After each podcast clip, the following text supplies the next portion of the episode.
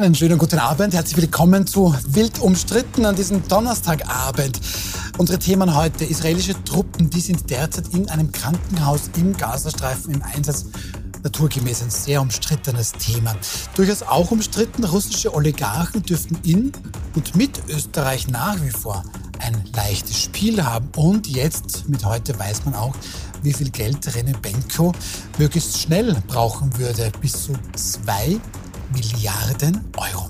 Das besprechen wir heute zum ersten Mal bei uns. Silvia Steinitz, herzlich willkommen. Sie sind PR-Expertin, waren lange Jahre davor Journalistin in leitenden Funktionen. Sie waren Chefredakteur des Magazins Wienerin und Kulturchefin beim deutschen Nachrichtenmagazin Stern. Schön, dass Sie da sind. Guten Abend. Dann freue ich mich, dass Franz Fischler wieder bei uns ist, Bundesminister AD, wie das so schön heißt, für Land- und Forstwirtschaft. Sie waren dann fast ein Jahrzehnt in Brüssel EU-Kommissar für Landwirtschaft und Entwicklung des ländlichen Raums. Da waren Sie auch Präsident des Europäischen Forums. Sie hatten viele Funktionen. Wichtig bei Ihnen aber auch, wenn es notwendig ist, haben Sie auch kein Problem, Ihre eigene Partei, die ÖVP, mal zu kritisieren. Schön, dass Sie da sind. Danke für die Einladung. Und Hans Maar bei uns, Sie sind einer der Medienmanager unseres Landes. Sie waren stellvertretender Geschäftsführer zum Beispiel beim Fernsehriesen RTL bei Premiere, das ist heute Sky, also damals für das Sportprogramm verantwortlich. Und Sie haben als Manager etwa auch den deutschen Formel-1-Fahrer Ralf Schumacher betreut. Und aktuell haben Sie einen hervorragenden Foodblog sagen mir alle, ich habe ihn auch schon angesehen. Der Hans kann man sehr empfehlen. Schön, dass Sie da sind, Herr Mann. Danke, bitte einfach einwählen. Einfach einwählen, nach wild umstritten, wenn möglich. Gut, unser erstes Thema. Das israelische Militär veröffentlicht in dieser Woche folgende Bilder. Sie sollen aufgenommen worden sein im Keller des Al-Shifa-Krankenhauses im Gazastreifen. Hier zeigt uns ein IDF-Mann, dass hier Bombenwesten, Sturmwaffen, ähm, Handgranaten, militärisches Gerät gefunden wurde. Das hier, dieses Motorrad, soll am 7. Oktober beim Terrorangriff im Einsatz gewesen sein. Hier gibt es Einschusslöcher zu sehen und auf diesem Stuhl so die Befürchtung, man kann hier sogar Fesselreste erkennen, könnte womöglich eine der verschleppten Geiseln gewesen sein. Es wird dann auch Baby-Equipment gefunden. Hier zum Beispiel eine Babyflasche. Und jetzt gerade vor kurzem vor der Sendung ist dann die Meldung gekommen, dass in einem Nebengebäude eine tote ähm, Hamas-Geisel gefunden worden sein soll. Eine 64-jährige Frau heißt es. Weitere Informationen gibt es da noch nicht. Herr Ma, jetzt hören wir, dass sich diese Hamas-Terroristen ja tatsächlich immer inmitten der Zivilbevölkerung verstecken. Hier nutzt man offenbar sagt zumindest Israel, ein Krankenhaus als Schutzschild. So, wenn jetzt Israel gegen diese Terroristen vorgehen will, muss man ja offensichtlich auch in ein Krankenhaus gehen mit der Armee. Ja, das äh, ist unbestritten. Nur wie man es macht, ist halt auch eine Frage. Äh, eines ist klar, es gibt keinerlei Entschuldigung oder sonst irgendwas für diese Art der Brutalität, der Grausamkeit, die von der Hamas-Seite gekommen ist.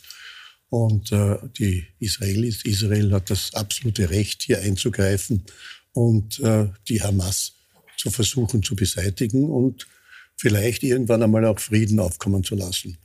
Ob man das in dieser Art und Weise machen muss, äh, da kann man doch ein Fragezeichen da, stellen. Da, da würde ich ihm gerne drüber sprechen, Frau Steinitz. Natürlich hat Israel das Recht auf Selbstverteidigung, das ist ja völlig klar. Aber Soldaten in einem Krankenhaus, ist das tatsächlich notwendig? Die Hamas lässt Israel überhaupt keine Wahl, wenn Sie mich fragen. Ähm, die Hamas hat das perfektioniert, dieses Menschen als Schutzschildprinzip zu verwenden, weil sie vor allem eines sehr gut verstanden haben. Ein Krieg gegen Israel wird nicht nur auf dem Boden ausgeführt, sondern auch im Internet. Also Israel sieht sich an zwei Fronten in einem Verteidigungskrieg und die, die Front Internet und, und Propaganda ähm, ist eine Front, die möglicherweise noch eine viel größere Bedeutung bekommen wird. Und da rollt eine, eine Welle an Lügen, äh, Fake News, äh, grauenhaften Bildern und, ähm, und vor allem eben Judenhass auf dieses Land zu. Und ich bin noch nicht sicher, ob man, ob man die Folgen schon ermessen kann, die das haben wird, nämlich auch im realen Leben. Ich glaube, dass diese Propagandawelle oder diese ganze weltweite Empörungswelle ähm, echte Menschenleben noch kosten wird in Israel und weltweit weil die Menschen halt aufgeheizt sind und aufgehetzt sind. Und da kommen der Hamas dann eben die Bilder von mhm. IDF-Soldaten im Shiva-Krankenhaus ähm, gerade recht. Und es ist halt interessant zu hören, dass fast alle Player von der UNO über die Weltgesundheitsorganisation bis zu den Medien alle wissen, dass die Hamas ihre Kommandozentralen unter Spitälern eingerichtet hat. Aber das wird viel zu wenig behandelt und es wird so viel zu wenig als, als Erklärung dafür verwendet, dass IDF halt einfach die Soldaten gar keine andere Wahl haben, als da hineinzugehen. Vielen Dank, dass Sie das ansprechen. Mhm. Diesen Eindruck teile ich interessanterweise. Herr Fischler, spricht man darüber, na ja, es kann ja nicht, kann ja nicht in ein Krankenhaus reingehen. Parallel dazu, man weiß das seit Jahren, wie Frau Steinitz sagt, operiert dieser Maß so. Das wird aus meiner Sicht aber auch ein bisschen zu wenig diskutiert oder täuscht dieser Eindruck? Äh, das wird vielleicht bei uns zu wenig diskutiert, äh, dass es äh, in Israel nicht diskutiert würde, das bezweifle ich. Da wird es sehr intensiv diskutiert. Aber es ist tatsächlich genauso, wie die Frau Steinitz gesagt hat. Ich sehe das genauso. Nur muss man, glaube ich, zusätzlich eines im Blick behalten. Nämlich die die Regeln der Kriegsführung und was da erlaubt ist und was verboten ist, die sind äh, entwickelt worden äh, aus der Überlegung, dass es Heere gibt, dass es Militär gibt, das auch als Militär ausgewiesen ist. Äh, die sind äh, stationiert in Kasernen, also es gibt Plätze, wo das Militär äh, sich aufhält es gibt Kommandozentralen, die ebenfalls in Kasernen sind. Uniformen getragen, ich erkenne einen und, feindlichen Kämpfer. Und bei der Hamas ist das alles nicht der Fall. Das heißt, äh, das Kriegsrecht, wenn Sie so wollen, passt für eine Einrichtung wie die Hamas überhaupt gar nicht. Ja? Und äh, was also das, äh, das Verwerfliche ist, ist die Tatsache, dass die Hamas diese Situation beinhart für sich ausnutzt dass die also längst verstanden haben, wie sie aus der Tatsache, dass sie in die verschiedenen Bestimmungen nicht hineinpassen, Kapital schlagen können. Und äh, daher, äh, glaube ich, muss man äh, ganz einfach immer wieder darauf hinweisen, wer also hier äh, die verbrecherischen äh, Daten setzt und wer darauf reagiert, weil das ist eine, ein Unterschied, ob ich offensiv mit Verbrechen sozusagen einen Krieg anzettle oder ob ich dann als Reaktion auf diese Anzettelung Aber, äh, mich verteidige. Ähm, bei allem Respekt und, und auch dem, was unsere Sendung betrifft, ich gehe nicht davon aus, dass man nur in wild umstritten genau das anspricht, was Sie jetzt richtig erklärt haben. Herr Ma, es ist ein bisschen die Situation, Israel wird dann schnell gedroht und sagt man, bitte Vorsicht, gell, also da, da dürfte keine Kriegsverbrechen begehen. Das wird schon berechtigt sein. Was die Kriegsverbrechen der anderen Seite betrifft, das sagt man dann offensichtlich, naja, da weiß ich nicht, an wen ich die Klage schicke, also los es gleich. Ja. Ordnen Sie da ein Ungleichgewicht? Nein. Nein, also okay. nein, ehrlich gesagt nicht, weil ich glaube, dass die Hamas tatsächlich weltweit als Paria-Organisation, als Terrororganisation bezeichnet also wird. Der türkische die Präsident keine, sieht das anders. Die ist aber keine, die ist keine staatliche Organisation. Das ist auch keine, die Staatsmacht ausübt. Die liebt zwar, übt zwar Macht aus innerhalb des Gazastreifens, aber keine Staatsmacht. Schon ein Unterschied. Erstens. Zweitens, äh, bei allem Respekt äh, vor dem, was die Israelis tun müssen, und da stehe ich hundertprozentig da, dahinter. Es hatte schon einen Grund, warum also die gesamten Vereinten Nationen mit einer Enthaltung der USA, nicht mit einer Gegenstimme, sondern mit einer Enthaltung der USA äh, für einen Waffenstillstand, für einen zeitlich begrenzten Eintritt. Denn dieses Krankenhaus, wenn man das zwei Tage später erobert hätte, wären die Hamas-Leute auch schon weg gewesen. Nicht? Also das ist nicht eine Frage von äh, Today. Und äh, wenn ich das sehe, auch die Bilder von, von den Frühchen, ja, die, die, die äh, so herumliegen und keinen und, und keinen Platz mehr haben dort, wo sie medizinisch versorgt werden. Da könnte ich mir schon vorstellen, auch von der israelischen Seite, dass man hier doch Möglichkeiten findet, hier das Leid auch zu mindern. Bei all dem, was notwendig ist. Aber Herr man Martin, muss ins Spital gehen. Noch einmal. Sagt, man, man muss ins Spital gehen, wenn man unten ja, bei dir drunter sitzen. Nur äh, muss ich jetzt wirklich 20 wie gestern, hat es der hat es der ZIP 2 gesagt, der Armin Wolf, nicht? Gibt es wirklich 20.000 Ziele und 20.000 Hamas-Schlupflöcher in, in dem, in dem, äh, in dem Gazastreifen, dass ich 20.000 Stellen bombardieren muss? Äh, über die Verhältnismäßigkeit kann man sicherlich streiten. Nicht streiten kann man über die Berechtigung, dass man sehr wohl reingeht und versucht, die Hamas auszulöschen. Ja, aber da ist dann immer so Verständnis, das hat jemand am Anfang dieses Konflikts geschrieben, es ist, sei ein bisschen ähnlich wie in der Ukraine. Da, ich zitiere das hier, Da überfallen quasi Zombies Zivilbevölkerung, attackieren Krankenhäuser, attackieren Zivilisten und die Gegenwehr muss dann ISO-zertifiziert sein. Ganz, ganz gut. Ähm, ich möchte anschließen an das, was Herr Ma gesagt hat, die Verhältnismäßigkeit. Ähm, was mich beschäftigt, ich bin ja keine Militärexpertin, ich kann ja jetzt nicht beurteilen, ob das jetzt sinnvoll ist, wann, wo, wie reinzumarschieren. Aber was ich mich die ganze Zeit frage, und das passt vielleicht auch zu dem Punkt, was Sie gesagt haben, ist, ähm, welche Mittel das israelische Militär einsetzen kann, um die Hamas zu zerstören. Ihr Ziel ist ja, die Hamas-Führungsebene zu zerstören, die, äh, die Infrastruktur der Hamas zu zerstören. Und ich weiß aus, meiner, aus meinem doch jetzt schon nicht so kurzen Leben, dass Israel eine ganz große Tradition in der punktuellen Ausschaltung von Feinden hat. Mhm. Ja? Also die haben in den 70er Jahren haben sie ein ganzes Flugzeug voller Geiseln aus ugandischer, äh, in Uganda befreit. Sie haben äh, vor ein paar Jahren wurde ein hoher iranischer Offizier gezielt getötet. Mhm. Ähm, sie haben Eichmann aus Argentinien geholt. Mhm. Ähm, sie haben Tausende von äthiopischen Juden ähm, aus Äthiopien raus und nach Israel gebracht. Das heißt, äh, die israelischen Streitkräfte haben eine Riesenerfahrung darin, punktuell Feinde auszuschalten. Und jetzt frage ich mich, wenn ich dann Bilder sehe von diesem einen Hamas-Chef, der da in Katar ja. aus der Sicherheit seiner Luxuswohnung genau, heraus warum sitzt die, noch die immer Palästinenser zum Märtyrertod einlädt und nach Ägypten fährt und dort verhandelt, Interviews gibt frage ich mich schon als, als Mutter äh, von Kindern, mhm. Äh, die im Alter sind von den Kindern, die sie da mhm. staubbedeckt aus den Trümmern ziehen, ähm, ob Israel auch hier Aktionen setzt, von denen wir vielleicht noch nichts wissen, weil sie im Geheimen mhm. ablaufen. Mhm. Aber wäre es nicht auch wichtig, solche Missionen zu setzen? Und vielleicht ist es äh, äh die Festnahme dieses Hamas-Chefs in Katar äh, oder seiner Söhne, die sich auf Instagram im Luxusleben präsentieren, ähm, ebenso sinnvoll und genauso effizient wie das nächste Wohnviertel in Gaza Aber diese Frage finde ich schon sehr, sehr spannend. Mhm. Ich gebe sie auch weiter an Sie, Herr Fischler, und schließe an Sie an, Herr Ma, weil Armin Wolf gestern in der ZIP 2 meinte, bis zu 50.000 Gebäude seien beschädigt oder zerstört im Gazastreifen. Wir haben jetzt heute eine Zahl bekommen von ca. 36.000 Gebäuden zerstört oder beschädigt. Und jetzt gehe ich zu Frau Steinitz. Sie sagt, naja, ginge das womöglich nicht eher auch mit dem Skalpell und nicht mit dem Vorschlag? Wobei Sie fahren ja schon mit dem Skalpell. Also wenn man vergleicht, wie Assad halb Syrien weggebombt hat mhm. mit 500.000 Toten, mhm. äh, verfährt Israel bereits mit dem Skalpell, mhm. mit sehr genauen, punktuellen mhm. Schüssen. Ja, das schon, aber natürlich trotzdem. Aber trotzdem, also egal ob es 36.000 oder 50.000 Gebäude, das ja. ist schon eine sehr mächtige Zahl. Das ist es ja. Deshalb fragt man sich, ja. gibt es nicht auch noch andere Möglichkeiten? Ja, das ist auf jeden Fall eine mächtige Zahl, egal ob 36.000 ja, genau. oder 50.000 sind. Ich glaube auch mit diesen Quantifizierungen sollte man ein bisschen vorsichtig sein, weil das bringt uns eigentlich im Problem, in der Problembewältigung nicht weiter. Und äh, warum ich mich äh, zu Wort gemeldet habe, äh, ich wollte also äh, zu dem, was die Frau Steinitz gesagt hat, das kann ich hundertprozentig äh, unterstreichen.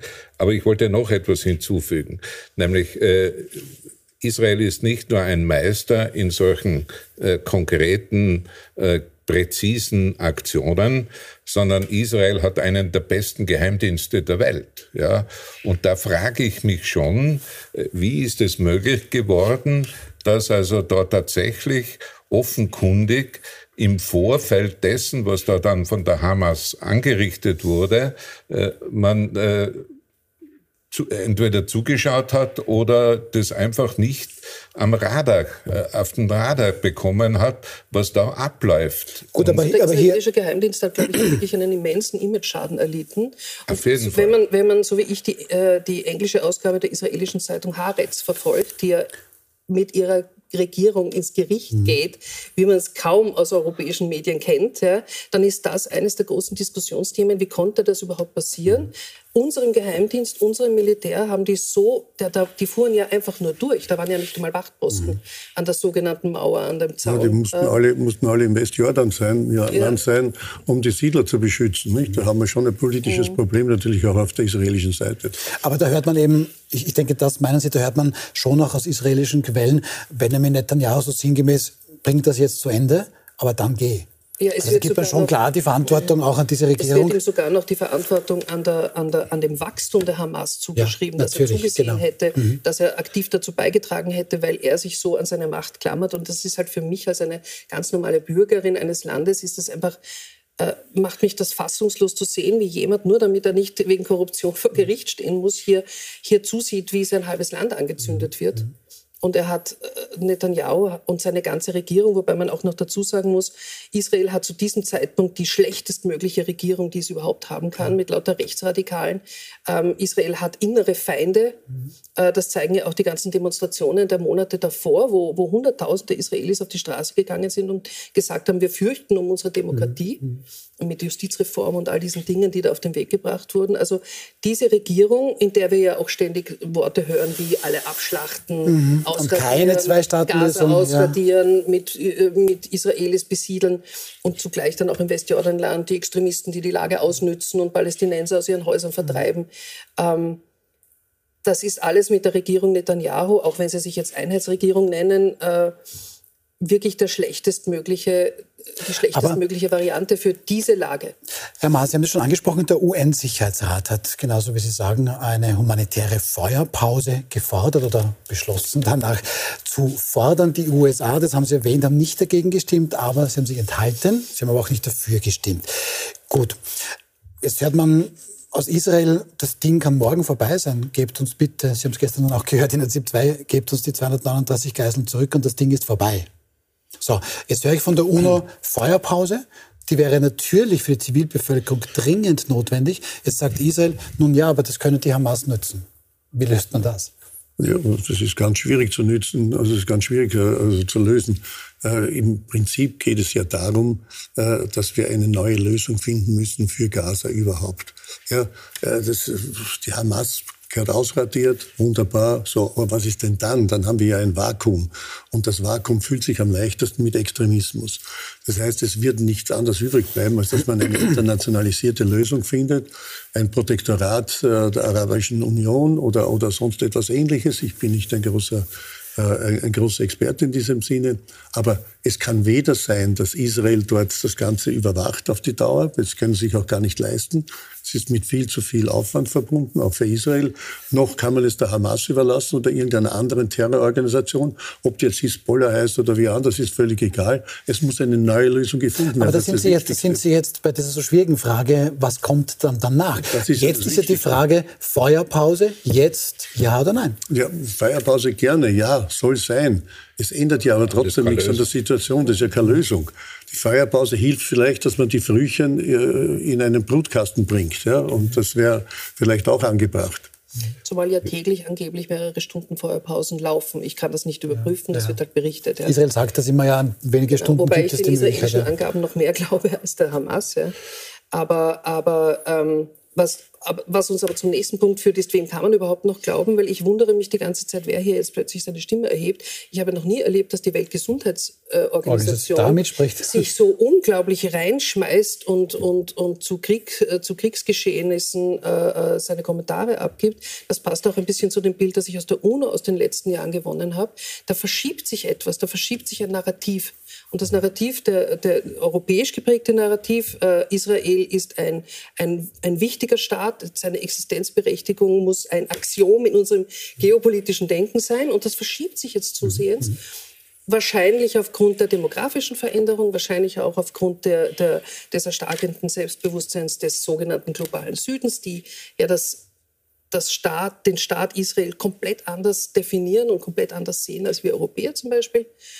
Und, und ich mache mir halt große Sorgen, dass, dass diese Narrativverschiebung reale Folgen für Israel hat, aber auch für jüdische Menschen weltweit. Aber darf ich, ja. darf ich da genau da einhaken? Jetzt, wenn man es mit Israel mit israelischen Augen sieht, tatsächlich die UNO, eben auch die Weltgesundheitsorganisation, viele, viele Länder weltweit scheinen jetzt nicht gerade im Lager Israels zu sein. Denken Sie auch, dass es sich da so um eine Verschiebung des Narrativs handelt, Herr Fischler?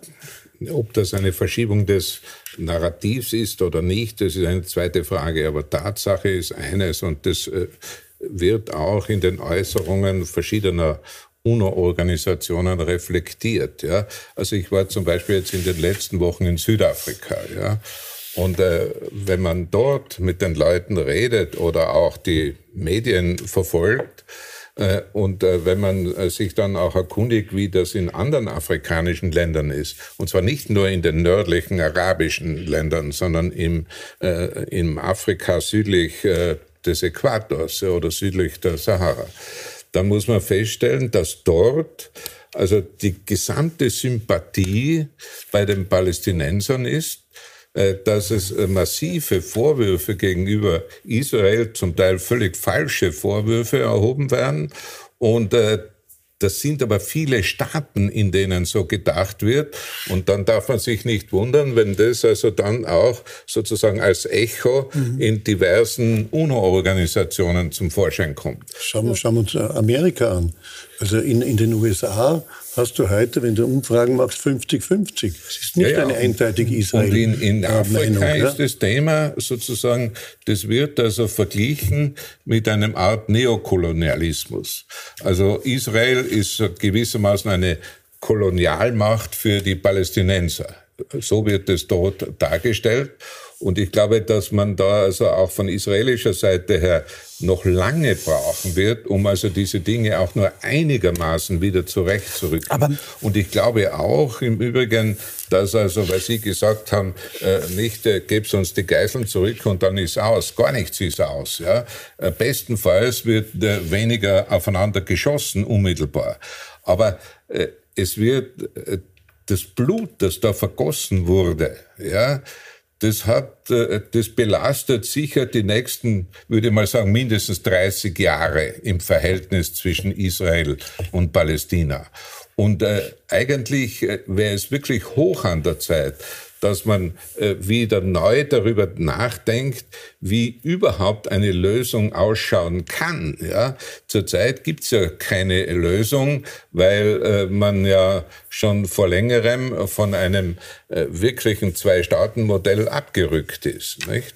Aber Und ohne dem wird es nie eine Lösung geben. Frau Steinitz, wenn sich das Narrativ so verschiebt, ist das womöglich die Erklärung, dass zumindest meiner Meinung nach relativ wenig über die Befreiung der Geiseln gesprochen wird. Wir können uns hier Bilder anschauen. Da gehen tausende Menschen in Israel auf die Straßen und fordern da, dass natürlich ihre Verwandten, ihre Freunde bring back, uh, bring, bring them back home wird hier gefordert. International habe ich ein bisschen den Eindruck, da wird gar nicht so viel gesprochen. Ist das das ja, weil die UNO, wer bin ich, dass ich die UNO kritisiere, aber dort hört man, naja, die palästinensischen Kinder, so wie Hans Maar sagt, also ja genau, und die Geiseln können es auch freilassen. Also das, das wirkt für mich. Also das bisschen, haben nicht ich gesagt. Nein, das haben nicht Sie gesagt. Aber, aber bei der UNO wirkt es so, oder Israel nimmt das auch so wahr.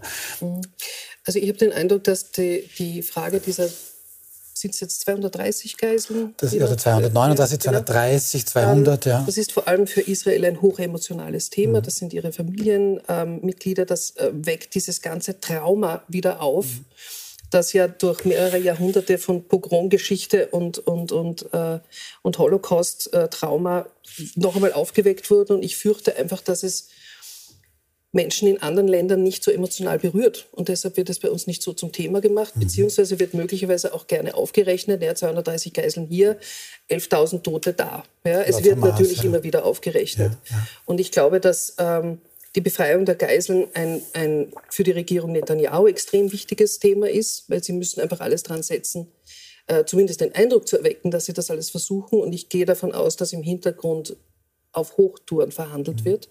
Ich habe ja zuletzt jetzt gehört, die Hamas hat gesagt, wir brauchen fünf Tage äh, Waffenruhe. Dann kam vielleicht das Gegenangebot möglicherweise drei Tage mhm. Waffenruhe. Ich fürchte, dass Israel sich nicht darauf einlassen wird, weil sie, weil sie sich das nicht leisten können. Weil vor allem die Hamas ja nicht nur solche Feuerpausen dazu benutzen würde, um sich wieder zu sammeln und möglicherweise Waffen von A nach B zu transportieren, sondern um auch ihre Propagandamaschine wieder anzuwerfen. Und, und dieser Krieg, dieser Verteidigungskrieg Israels gegen diese weltweite Hasswelle wird in meinen Augen noch nicht so, als so schwer empfunden, wie sie ist. Und es hört er dort auch nicht auf. Ja? Das hört auf Israel zu, aber in mhm. Wirklichkeit rollt diese gesamte Propagandawelle, die ja getragen wird von Judenhass, von himmelschreiender Blödheit, wenn ich höre, wie TikTokerinnen mhm. jetzt sagen, ich habe den Brief von Osama bin Laden an Amerika das gelesen und jetzt sehe ich das alles ganz anders, denn er hatte vollkommen recht. Ja. Äh, dann frage ich mich, was da auf uns zukommt, mhm. nicht nur auf Israel, sondern auf die gesamte westliche Welt und ihre Prinzipien. Ich lasse das vielleicht so stehen. Ähm, danke für diesen interessanten Teil zu diesem Thema. Ja, die Hamas bietet angeblich an, 70 Geiseln freizulassen. Im Gegenzug für eine drei- oder fünftägige Feuerpause ja, wünschen wir uns vorsichtig gesagt, dass möglichst wenige Menschen da noch sterben, egal auf welcher Seite. Kommen wir zu unserem nächsten Thema. Es ist ein bisschen leichter als das erste versprochen. Ein internationales Team von Investigativjournalistinnen und Journalisten hat eben unter dem Titel Cyprus Confidential, also ja, ja, geheime Akten quasi aus Zypern. Durchaus Verblüffendes zutage gebracht. Für manche gelernte Österreicher eigentlich wiederum keine Überraschung. Zum Beispiel russische Oligarchen wie Roman Abramowitsch, ein enger Putin-Freund, der ehemalige Besitzer des englischen Fußballclubs FC Chelsea. Ja, der soll durchaus in Österreich getan und gekauft haben, wie und was er so wollte. Anders genug, um vielleicht dann wieder mal über den russischen Einfluss auf Österreich und Europa zu sprechen. Der Krieg, der russische Angriffskrieg auf die Ukraine, jährt sich jetzt bald im Februar zum zweiten Mal. Ähm, hat sich da was verändert, Frau Steinitz? Österreich war früher ein Oligarchenparadies. Das geht eben auch ein bisschen aus diesen Unterlagen hervor. Ist es das noch nach wie vor aus Ihrer Sicht?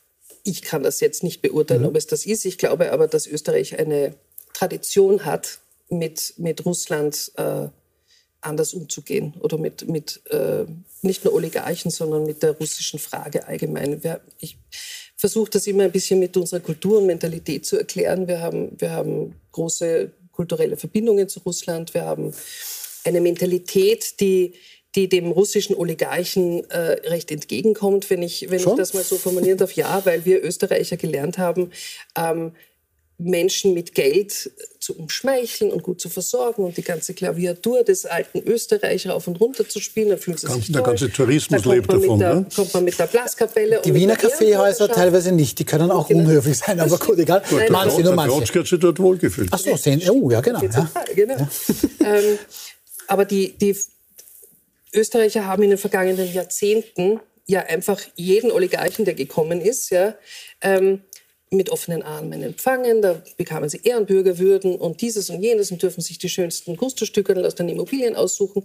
Wir, wir haben da so eine Art, ähm, ihnen zu schmeicheln. Das sage ich jetzt mal so, nicht wir, aber so allgemein. Und die fühlen sich hier halt sehr wohl. Und es wird auch nicht groß nachgefragt. Und wenn jemand einmal eine Staatsbürgerschaft gebraucht hat, dann hat er die relativ schnell bekommen. Und äh, Österreich war früher, beginnend mit den Skiurlauben des damaligen KGB-Chefs Wladimir Putin, immer schon so ein Ort, wo man sich auch ein bisschen geschmückt hat mit solchen Leuten. Und ich habe auch den Eindruck, dass wir Österreicher manchmal auch uns ein bisschen von dem Glanz, den wir anderen Leuten zuordnen, auch ein bisschen was für uns abschneiden und dann fühlen wir uns wieder wichtig. Eine sehr interessante Analyse von Frau Steinitz. Gehen Sie damit? Also das heißt, wir sind da so ein bisschen, wie sagt man das, charakterlich das flexibel.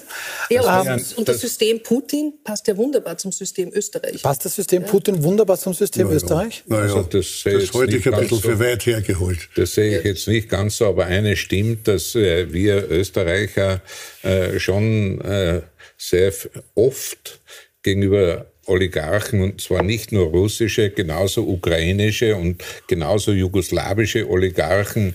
Österreichische Oligarchen, ich glaube, da werden wir heute noch drüber reden. Ne? Oligarchen, ne? dass wir da also immer zu denen sehr freundlich waren. Äh, das hängt auch ein bisschen mit dem schlampigen Denken der Österreicher zusammen, ganz offen gesagt, äh, weil äh, das Prinzip, nicht, es wird nicht so heiß gegessen wie gekocht und ähnliche Sprüche, das ja da eine Rolle spielt in, die, in solchen Verhältnissen, äh, das gilt heute noch, ja. Und äh, die Frage äh, zum Beispiel, wenn man sich anschaut, den Korruptionsindex von Österreich, dann ist er halt nun einmal deutlich höher als in den Vorbildländern Skandinavien und so weiter. Also da gibt's schon Hintergründe. Ganz abgesehen davon, auch äh, auf Seiten der Oligarchen hat Österreich viele Vorteile. Nicht nur, dass ihnen geschmeichelt wird, was sie sicher gerne haben, aber es gibt zusätzlich das Thema, dass ja diese Oligarchen ihre Familien in den Ländern, wo sie zu Hause sind, schützen müssen, dafür Personal einstellen müssen, Sicherheitsleute, die diesen Schutz gewährleisten. In Wien brauchen sie das nicht. Also äh, wir... nicht einmal in Kitzbühel. Nicht einmal Auch in, in Kitzbühel, Kitzbühel schon gar nicht, nicht? äh, weil da gibt's die Soko Kitzbühel, die, da, die da einspringt. Nein, Spaß beiseite. Also äh, es ist eine Tatsache, dass also äh, die von unserer Seite her die Russen gern gesehene Gäste sind. Also das erste Mal, wo ich eine russische Speisekarte in Österreich gesehen habe, war im Ötztal, ja, äh, für die, äh, für die russischen Winterskiurlauber, ja. Man stelle sich vor, in anderen Sprachen würden die österreichischen Speisekarte auch angeboten Nein, nein, Englisch war sie nicht, sie war nur Englisch brauchen wir sie auch nicht, ja genau. Ja. Um, Herr Maas, Sie haben was Wichtiges gesagt, nämlich auch die österreichischen Oligarchen haben wir ganz besonders gerne in Österreich, da haben Sie auch Rene Benko vermutlich angesprochen. Da bin ich sehr gespannt, was Sie dazu sagen. Bitte unbedingt merken, ich bin gleich wieder, wir sind gleich wieder zurück. Wir gehen nur ganz kurz in eine kleine Werbepause. Bleiben Sie bei uns, wir sind gleich wieder da.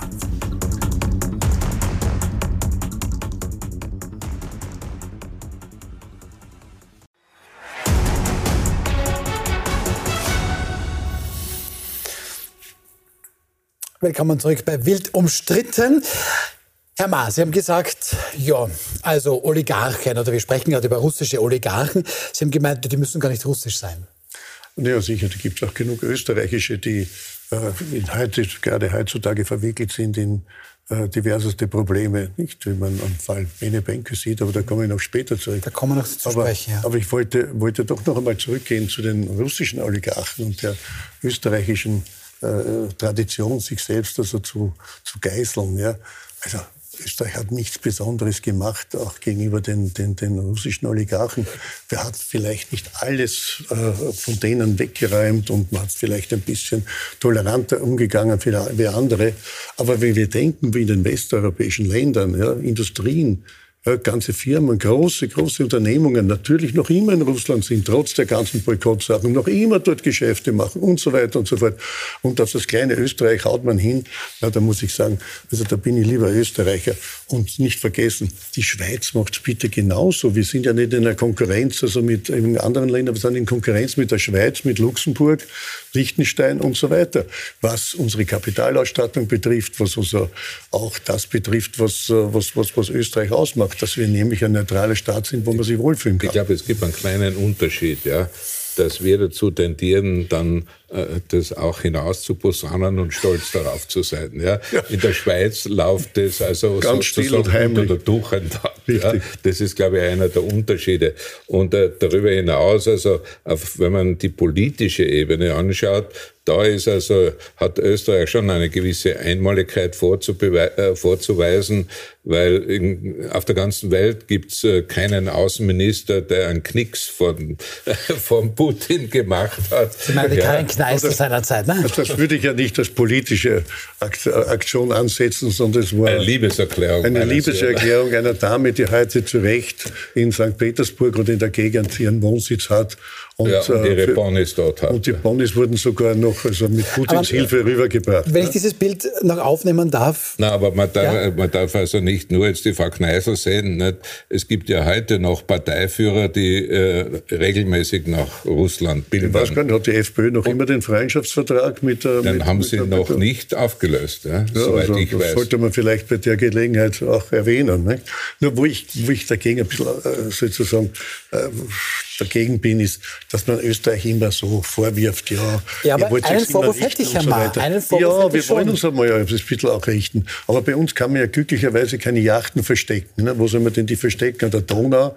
So, also, um was geht's? Es geht um äh, Transaktionen, um Käufe, wie beim Abramowitsch. Mein Gott, was war da schon wirklich los in Österreich? Was hat der gemacht? Ja, der also alles überhaupt kein Problem, höre ich daraus. Kein Problem so sind wir halt, wie wir sind, Frau Steinitz. Wir, wir schneiden ein bisschen mit. So, Moment, aber Frau, Frau Steinitz, warum ist das, warum ist das doch ein Problem? Was da, was aber er hat nichts Illegales gemacht. Das ist ja auch nicht etwas gegen die Regeln. Auch nicht gegen die, gegen die, gegen die Regeln, die die EU aufgestellt hat. Ja. Nur wenn man, wenn man nach wie vor auch versucht, mit russischen Menschen in Kontakt zu bleiben, auch russischen Investoren. Es gibt ja auch solche, die vielleicht nicht am Krieg beteiligt sind, ja, die im Ausland schon länger leben oder sonst irgendwas. Aber jetzt alles in einen Topf zu werfen und sagen, pfui, Russland, pfui, pfui, pfui, alle Russen, pfui, also da muss Österreich nicht mitmachen. Ich habe den Eindruck, dass dieses Cyprus Confidential ja eher eine Steuersache ist, mhm. als ja. eine äh, halten wir jetzt alle Sanktionen ein mhm. Sache. Also in Wirklichkeit sehe ich bei dem, was ich bisher davon mhm. mitbekommen habe, dass es sich hier um die Frage dreht, wurden hier Steuern hinterzogen, mhm. hat jemand vielleicht nicht alles abgeführt, was er abgeführt hat. Hat der Herr Abramowitsch bei Chelsea irgendwelche Financial genau, Fairplays gebrochen? Mit diesem, ja, mit, diesem, mit diesem Österreicher, der da, äh, äh, was ich sehr interessant finde, das ist jetzt bereits der zweite Koch, ja, ja. der irgendwie äh, Russische Oligarchen genau. haben Köche. Genau, also Gut, Österreichische Koch. Äh, ja, äh, österreichische Köche, richtig. Und jetzt dieser nächste Koch, aber ich halte diese Berichterstattung auch ein bisschen für so skandalisierend, denn was wirft man ihm denn jetzt genau vor? Dass er mhm. mit dem Koch Herrn Abramowitsch zusammenarbeitet und sein persönlicher Assistent war, dass er vielleicht möglicherweise Steuerlücken ausgenutzt ja, hat, ja. um irgendwelche Immobilientransaktionen durchzuführen. Aber ich sehe bisher vor allem eine Steuersache. Ja. Und das ist und da, da nehme ich mich dann selber bei der Nase, da denke ich mir dann, naja, da geht es aber um Geld, aber nicht um Menschenleben. Mhm. Und dann ist man natürlich geneigt, das Ganze wieder ein bisschen bisschen mhm. zu lassen. Spannender Punkt, auch diese Einordnung wichtig. Aber wenn Sie Sanktionen angesprochen haben, Herr Fischer, Sie haben ja da schon ein bisschen den Blick auch aufs größere Ganze. Zumindest unter, unterstelle ich Ihnen den. Seit Danke. bald, ja gerne. Seit bald zwei Jahren tobt der Krieg in der Ukraine. Die EU hatte in mehreren Tranchen quasi immer härtere Sanktionen gegen Russland verhängt. Ja, wenn man jetzt schaut, die europäische Wirtschaft teilweise in der Rezession, Österreich 0,5 Prozent nächstes Jahr. Die russische dürfte zumindest mal kurzfristig nicht den großen Schaden genommen haben. Sind wir dort, wo alle gesagt haben, die Sanktionen schaden nur uns? Und, Na, und den Russen, nur das uns, dass sie nur uns schaden, das ist also einfach falsch. Ja. Natürlich hat die russische Volkswirtschaft äh, auch äh, gelitten unter den Sanktionen. Und äh, auf der anderen Seite hat aber die ganze Energiefrage und die Zuspitzung der ganzen Energiepolitik in dem Zusammenhang eine große Rolle gespielt. Und äh, wenn wir jetzt in den Zeitungen lesen, dass heuer sogar mehr russisches Gas nach Österreich importiert als wurde letztes als, Jahr. als mhm. letztes Jahr, äh, da muss man da, glaube ich, schon äh, auch darüber nachdenken, ob die Sanktionen überhaupt ihre Wirkung, die für sie gedacht war, entfaltet haben, ja, oder ob man nicht äh, schon bald Umgehungswege gefunden hat, wie man also äh, diese Sanktionen wirkungslos machen konnte. Und das ist, glaube ich, zu einem gewissen Grad der Fall. Aber auf der anderen Seite muss ich also auch die Sanktionen verteidigen, weil was hätte die Europäische Union denn sonst tun sollen? Mhm. Hätten wir uns direkt in den Krieg ein, einmischen sollen? Oder was sonst hätten wir tun sollen? Also die Sanktionen haben durchaus eine sinnvolle Funktion, insofern zumindestens, dass also auf diese Weise das Vorgehen der Russen auch angeprangert wird. Ja. Aber die Effektivität, über die, die kann man streiten. Ne? Über die kann man streiten. Und die ist also sicher nicht in vollem Ausmaß gegeben. Das muss man zugeben. Äh, aber äh, jetzt einfach zu sagen, also das war, ist nur ein, ein Schnitt ins eigene Fleisch gewesen, das stimmt ganz einfach mhm. nicht. Mhm. Ja, stimmt dem zu. Sie stimmen zu, ja gut, okay. Ja, gut, passt. Also wenn alle drei einverstanden sind, schauen wir einfach zum nächsten Thema. Sie haben es schon angesprochen. Herr Ma, wir sprechen noch über Rainer Benke. Tun wir das. Also dieser sagenumwobene Immobilien-Tycoon René Benko, der hat sich ja bekanntlich auf leichtem Druck aus seinem Signer-Konzern zurückgezogen. Interessant, und das gehört immer, glaube ich, auch ein bisschen dazu erwähnt, als ich zurückgezogen, obwohl er dort eigentlich keine operative Funktion inne hatte. Aber da hat Rainer Benko dann gemeint, dies ist in der derzeitigen Situation die beste Lösung für das Unternehmen, seine Partner und Investoren sowie die Mitarbeiterinnen und Mitarbeiter. Es gilt nun, Vertrauen wiederherzustellen. Dazu will ich meinen Beitrag leisten. Das Immobilienportfolio von Signer ist und bleibt einzigartig. Ich bin absolut sicher, dass das Unternehmen eine sehr gute Zukunft haben kann. Heute wird dann bekannt, Herr Ma, dieser guten Zukunft stehen mal zumindest 500 Millionen Euro noch in diesem Jahr im Weg und im ersten Halbjahr 2024 bräuchte man noch mal mindestens 1,4 Milliarden. Also Also das wird der Haselsteiner und der Kühne gemeinsam noch nicht schaffen. Nicht? Da braucht man schon die Saudis dazu. Mhm. Äh, erstens. Äh, zweitens habe ich mal sagen, dass der, Rück, der Rückzug von René Benke ist ja nur ein Quasi-Rückzug, weil er bleibt ja Eigentümer. Er hat sich aus der Beratungsgesellschaft zurückgezogen, aber nach wie vor beherrschen seine Gesellschaften zu 50 Prozent das ganze Unternehmen. Das heißt, er ist zwar nicht mehr operativ tätig, ist aber Eigentümer. Also eine eigenartige Art des, Rückzugs. Das ist nicht auch nicht mehr. Spreche ja. so nicht, aber. Aber Eigentümer bleibt da. Eigentümer das bleibt da. Frage. Ja? Also diesem Rückzug trauen Sie so gesehen gar nicht. Nein, es ist kein wirklicher Rückzug. Es ist, keiner. es ist ein Rückzug aus der operativen Tätigkeit. Dafür gibt es jetzt einen, einen Insolvenz oder wie einen Sanierer. Insolvenz ist, ja. ist noch nicht da, Gott sei Dank, weil das würde ja alle anderen auch treffen. Vor allem in Österreich ein paar große Banken, die viel Vertrauen darin gehabt haben. Die brauchen wir jetzt nicht nennen, die weiß eh jeder. Also äh, das Ganze ist natürlich schon eine, eine, eine Geschichte, die nicht so leicht weggewischt werden kann. Nicht? Das, ich kann mir nicht vorstellen, wie man das wirklich im Ganzen retten kann. Das wird wahrscheinlich zerteilt werden in verschiedene Bereiche und dort, wo es was zu retten gibt, wird man versuchen zu retten. Nicht? Und was man auch vergessen hat, ist, dass die Sigma dem, dem deutschen Staat 750 Millionen, also dreiviertel Milliarde mehr oder weniger schuldet. Ja? Weil er zweimal mit einem vorgegebenen Restrukturierungsprozess bei Karstadt und Kaufhaus, äh, Kaufhof äh, hat man eine Insolvenz abgewendet und im Nachhinein sehr wohl die ganzen Geschäfte zurückgenommen, abgebaut, aber damit auch 750 Millionen das erinnert ja auch ein Steuergeld. bisschen an diese Kicker-Liner-Situation, ja, wo sie auch... Man muss, man muss da zwei Dinge sehen. Ja. Zum einen äh, ist also das Finanzierungsproblem derzeit das riesig ist. Äh, zum anderen darf man aber nicht übersehen, dass ja die Substanzwerte da sind. Äh, da, da gibt es dann höchstens die Frage, ob, ob, also man nicht überbewertet hat, ja, ob also in den Büchern tatsächlich äh, der reale Wert, der erlösbar ist, steht oder was anderes. Gerade in Zeiten einer Immobilienkrise, nicht? Das ist, äh, genau, das ist also wie äh, Lehman Brothers, ja, 2008. Aber, Aber das Problem ist jetzt, ja, dass das in erster Linie äh, etwas ist, mit dem die Investoren und die, äh, diejenigen, die Beteiligungen haben, fertig werden müssen.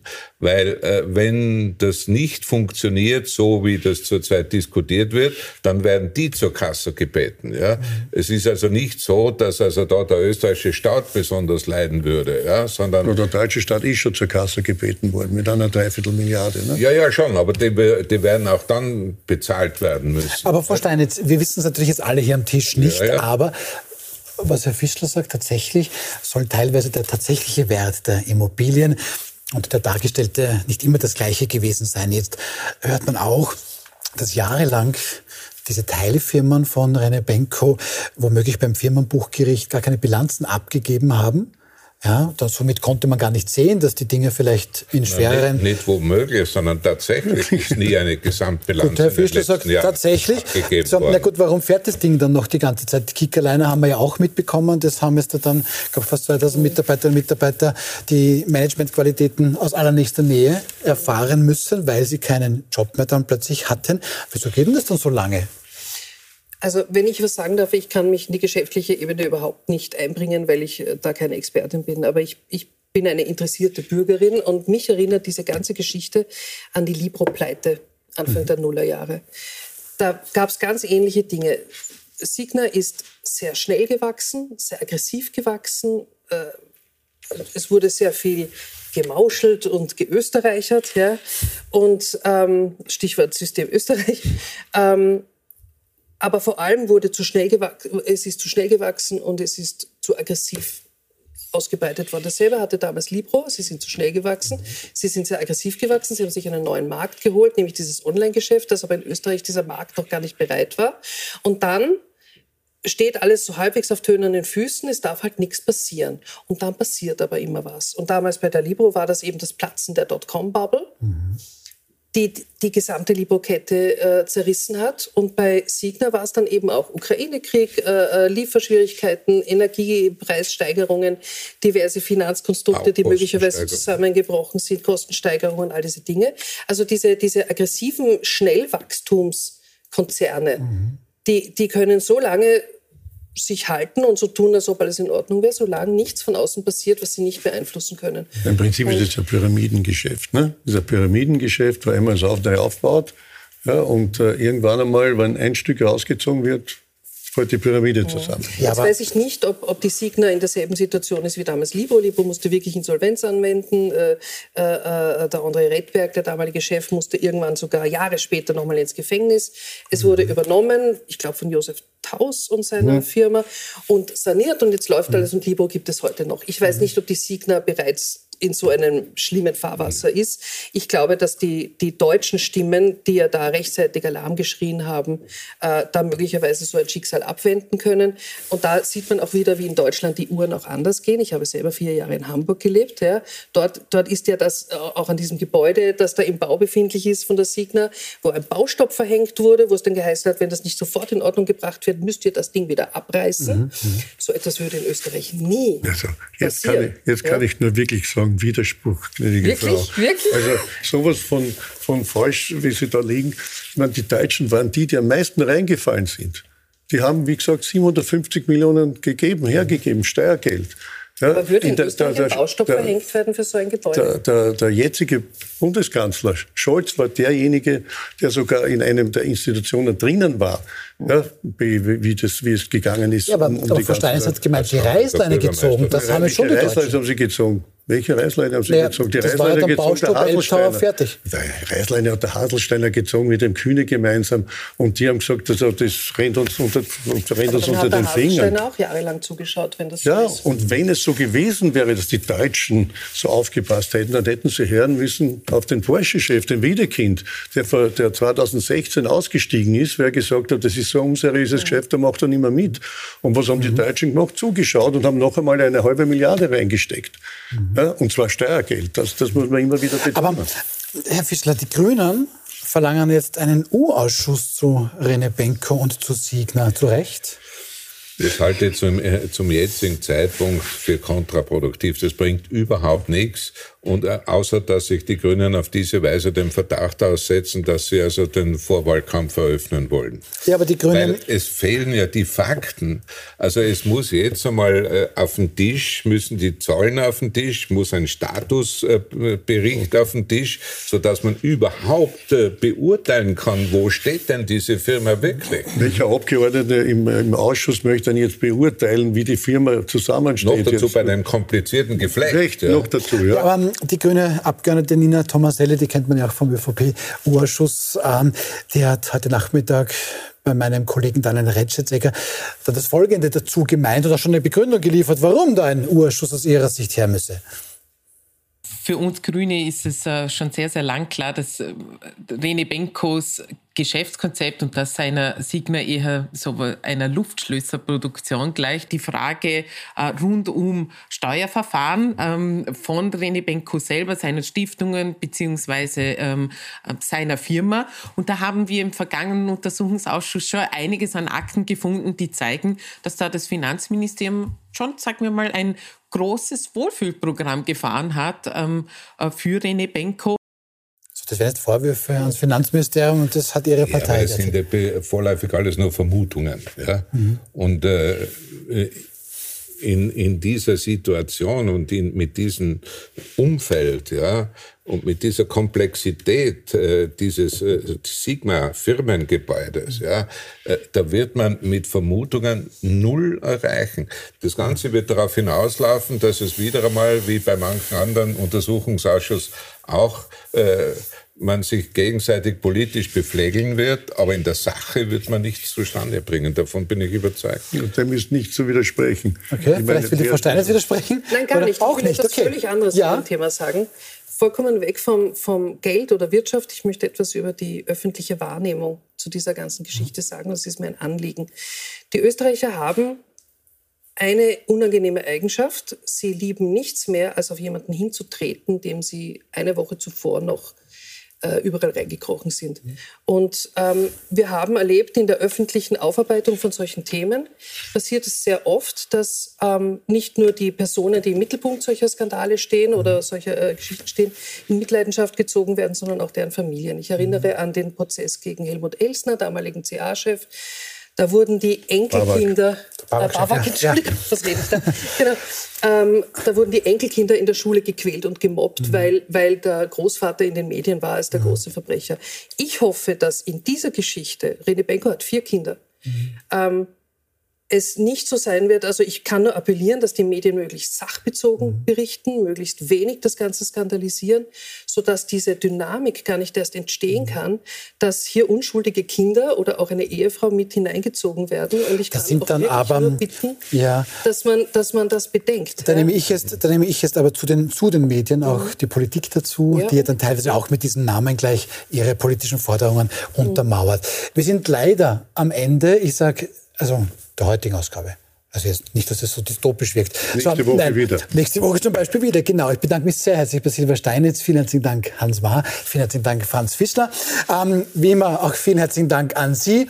Wir entlassen Sie quasi jetzt schon ins Wochenende. Am Montag müssen Sie auf uns verzichten. Dafür gibt es ein wirklich gutes Ersatzprogramm.